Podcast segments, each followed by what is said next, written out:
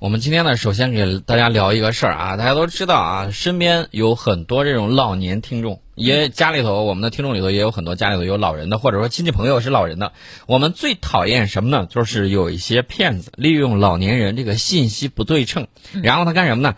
各种方式去忽悠老年人购买保健品。我们最讨厌的是这种情况。嗯，那么老年人呢，他在信息时代这个辨析能力。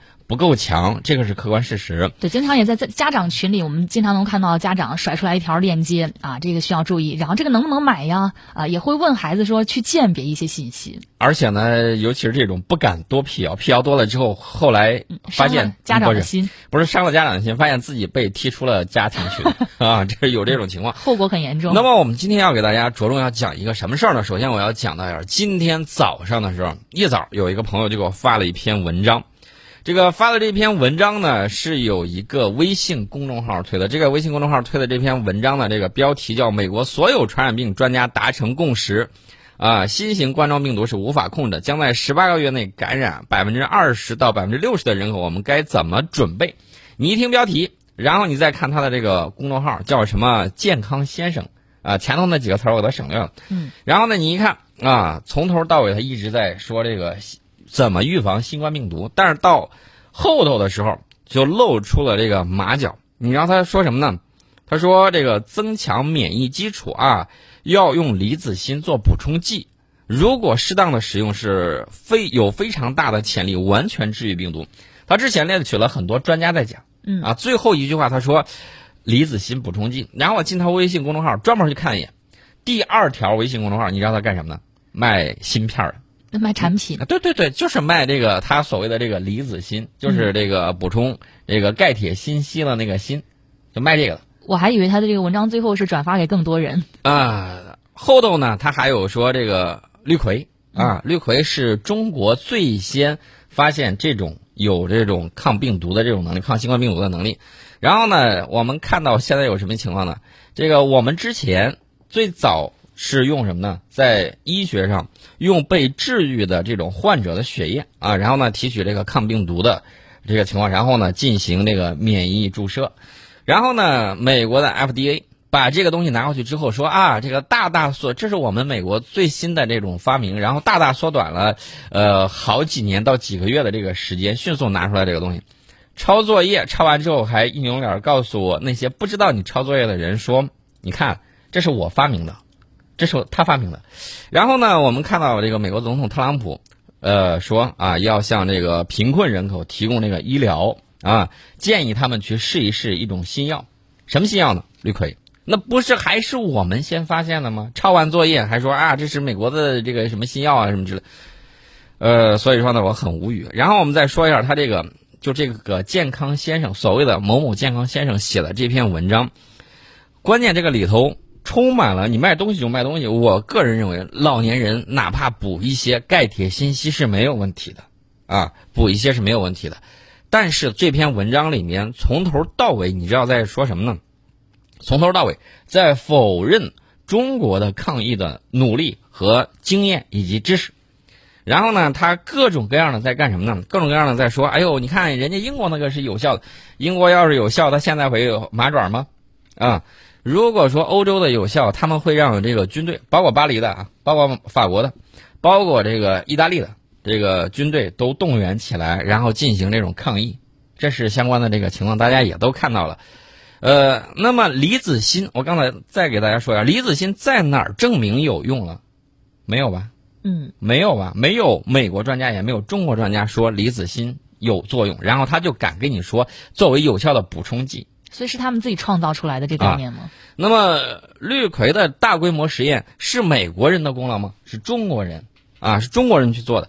所以说呢，大家要注意啊，这个文章你卖东西做软文，我觉得无所谓。关键是这篇文章在给什么呢？在给西方国家占领道德制高点啊。所以说呢，这个里头拿你要去写，你可以写给美国人去看，然后拿大量的汉字来忽悠谁呢？来忽悠我们的人啊，这是他相关的这个情况。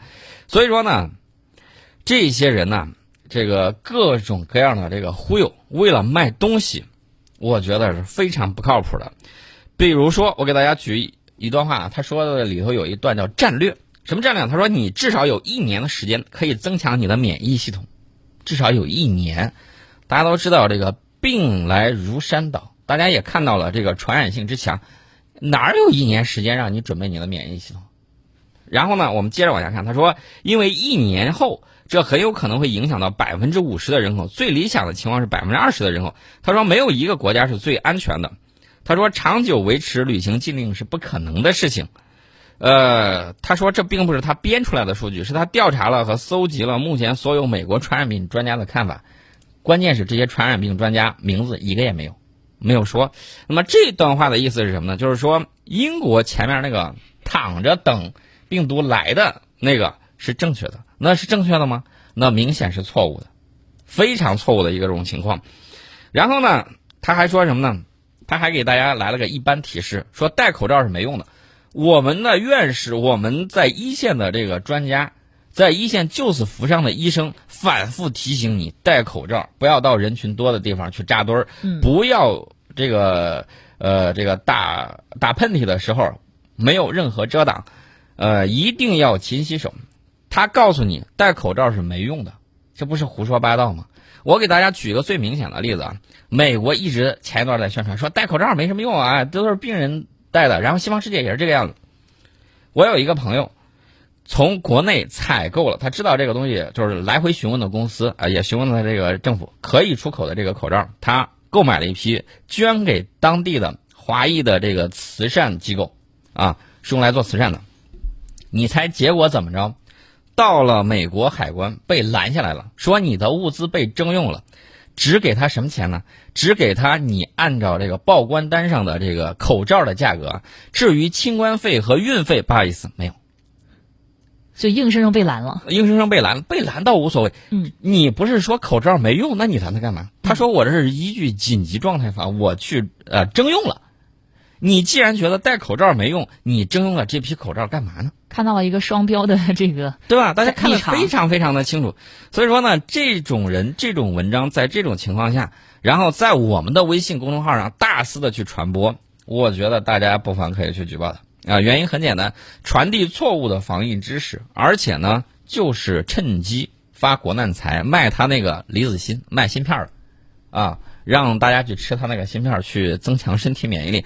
哪个科学家跟我说这个东西管用啊？所以说呢，大家可以看到啊，这种文章通常有什么样的情况呢？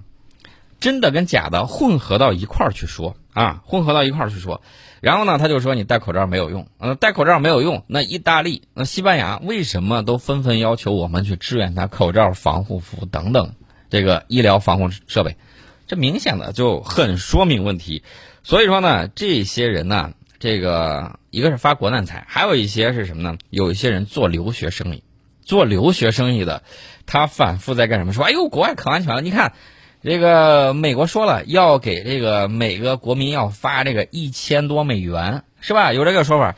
呃，那我想问一下，美国之前在这个疫情刚起来的时候，曾经说了一番话，他说要支持中国抗疫一亿美元，后来说支持亚洲一亿美元。那么现在到现在了，我们疫情基本上都快控制住了，那么这个一亿美元在哪儿呢？一亿美元在哪儿呢？我没有看见。呃，之前我们有一些媒体把它炒的，你看人家美国哪儿呢？东西呢没见着啊，然后现在自己口罩都不足，还要拦截口罩，还要去征用，那你问问他，我可以告诉明确的告诉大家，美国人自己说的，美国自己的高官说的，美国现在口罩的产能是月产多少呢？月产三千万，中国是日产一亿多，啊，这是相关的这个情况。另外呢，大家在看有一些啊，他们自己报道的标题，我特别喜欢以子之矛攻子之盾。他们现在请求一些汽车企业干什么呢？生转产生产口罩。他们的政府是请求，所以说你就明白到底他们这个国家谁说了算是资本家啊？这个已经说的很明确了。呃，另外呢，他们之前呃，我记得呃，大家都应该还记得很清楚啊。二月份的时候，有一波吹美国神药的。对吧？吹美国那个神药，吹来吹去，那我想问你，美国现在已经有好几名议员出现了这个情况啊，既有共和党的，又有民主党。你倒是把那个路呃路德西韦你倒是让他用啊，你倒是让他用啊，你不是有神药吗？为什么没有用？这是一个很重要的问题。那么还有媒体说，有一种抗艾滋病的药物叫洛佩纳韦，或者叫利托那韦啊，商品名叫克利芝啊，被视为这个救命药之一。但是，我告诉大家，我告诉大家最新的这个啊临床实验结果，中日友好医院教授曹斌等人当天在这个新格兰新英格兰医学杂志上面在线发表了克里芝治疗重症新冠肺炎的临床试验结果，结果显示。在重症新冠肺炎成人住院患者中，与常规治疗相比，未观察到洛匹那韦或者叫利托那韦治疗有益，没有发现，啊，疗效不显著，副作用很常见。这个洛匹那韦、利托那韦临床实验于一月十八号到二月三号，最后一例患者的入组日期啊，在中国湖北省武汉市金银潭医院开展啊，实验为随机对照开放实验。共入组一百九十九例患者，九十九例被随机分至洛匹那韦、利托那韦组啊，接受常规治疗联合十四天的每日两次洛匹那韦、利托那韦，分别为四百毫克和一百毫克的治疗。一百例被分至常规治疗组，接受单独常规治疗。实验结果显示，在新冠病毒重症患者中，洛匹那韦、利托那韦未能显著加速临床。状况的改善未能降低死亡率，也未能减少咽部检出的病毒 RNA，这是相关的情况。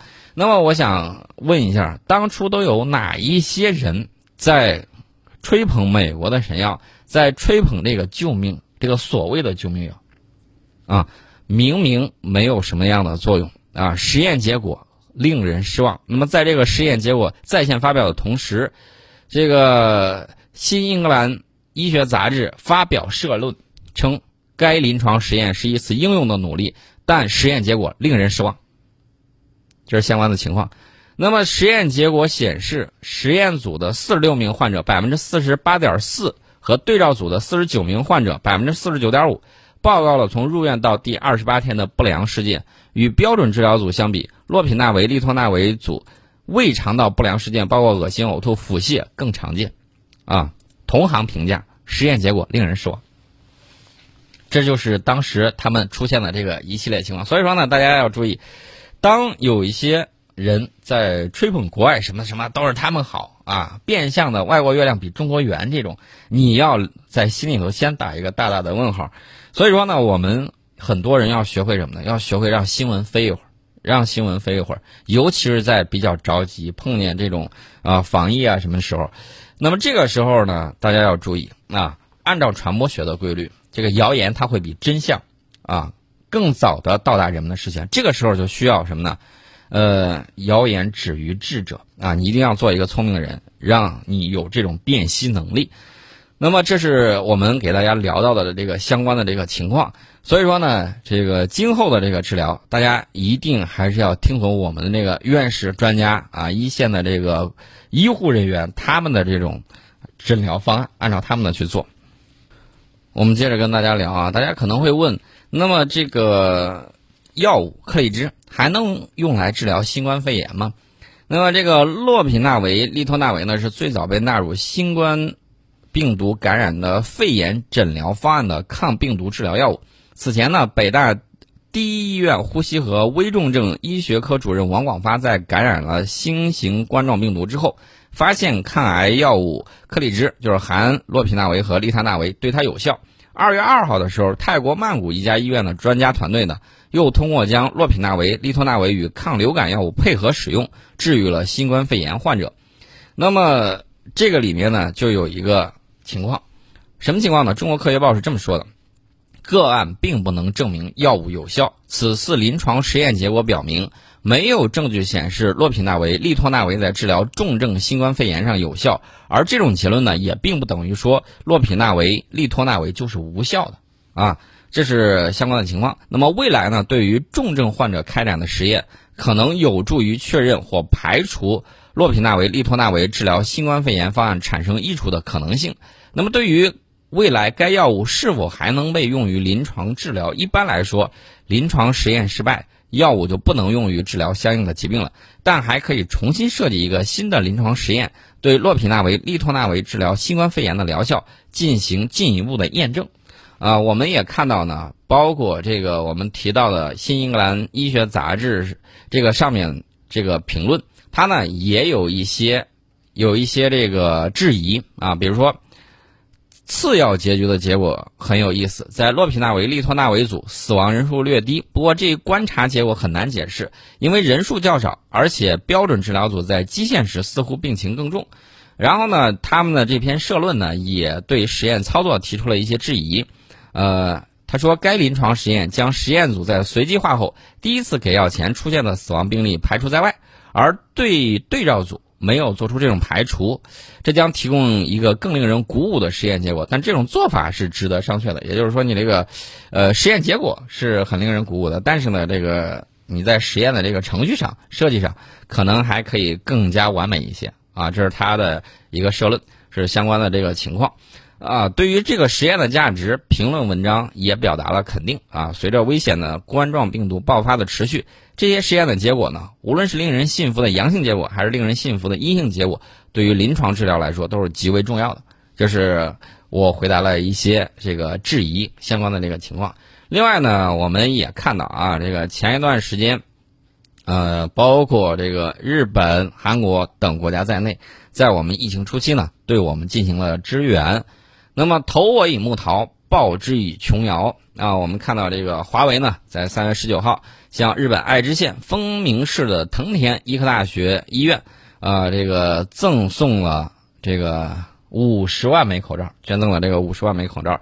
之前呢，中国电商巨头阿里巴巴创始人马云旗下的公益基金呢，也已经捐赠了一百万枚啊，包括 OPPO，包括携程、中国建设银行。等都向日本提供了不少的医疗物资的支持啊！外部媒体呢指出，这个中国在疫情防控关键时期，日本各地向中国伸出援手。中国是礼仪之邦，讲究礼尚往来，此时频频向日本驰援帮助抗疫，正是作为此前的回礼啊！大家也知道，这个来而不往非礼也啊！中国是一个最讲究礼的一个国家，所以说呢，这个道德礼仪这个东西啊很重要。不像某些某些人啊，这个搞一些种族言论；不像某些人啊，故意把这个东西污名化，而且呢频频甩锅，结果呢就发现又又又又又熔断了啊！这个各种各样的情况，到底是其实不管他耍什么花招啊，搞什么情况，其实就一句话：你到底是保经济还是保人命？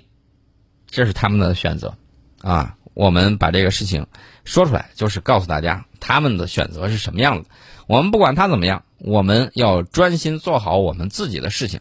那么，在助力疫情防控和企业复工复产方面，我们看到大数据、人工智能、五 G 等新技术各显身手。那么，在线教育、远程医疗以及生鲜电商在迅速升温。那么，从目前已经发布的六十多家上市公司一季报这个业绩预告来看，十六家公司啊。呃，这个心情还是比较愉快的。为什么呢？他们的这个业绩跟这个宅经济是相关联的。与此同时呢，在各地重大基建项目提速推进的同时，数字产业呢迎来了重仓布局，一批引领性、带动性强的重大项目在蓄势开启。那么，截至到今天早上八点多的时候，A 股市场已经有六十六家上市公司。披露一季度的业绩预告啊，其中包括这个奥飞数据啊、姚记科技啊、安纳达呀、西四方达呀、雅克科技等十六家企业预告净利翻倍。那么我们看它的这个成绩单上啊，这个利用新一代信息技术、非接触式的宅经济公司啊，在赋能疫情防控以及其他企业复工复产方面表现是比较突出的，正在迎来发展的契机。呃，另外呢，一季度公司主要经营指标同比环比。是有大幅增提升的，我指的是刚才我们提到的这些企业啊，游戏业务板块快速发展。那么游戏业务板块整体的活跃用户和流水增幅都比较大，公司的海外游戏业务板块也在稳定的增长。这是姚科技他们的一个财报。另外呢，包括这个游族网络平台净利也在大幅的增长，这个可以理解，都宅在家里那就打游戏玩啊，这个比较多。这是一方面，另外一些呢。这个是重点的，因为我们毕竟还要这个去上班，然后呢还要去工作。随着疫情防控的深入，这个减少人员聚集，避免交叉感染，成为全社会的这种自觉行动。那么在逐步推进复工复产的过程之中，远程办公成为人们的迫切需求。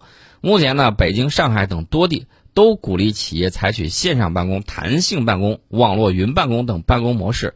嗅觉灵敏的阿里、腾讯啊、字节跳动等互联网公司呢，全力在助推云服务。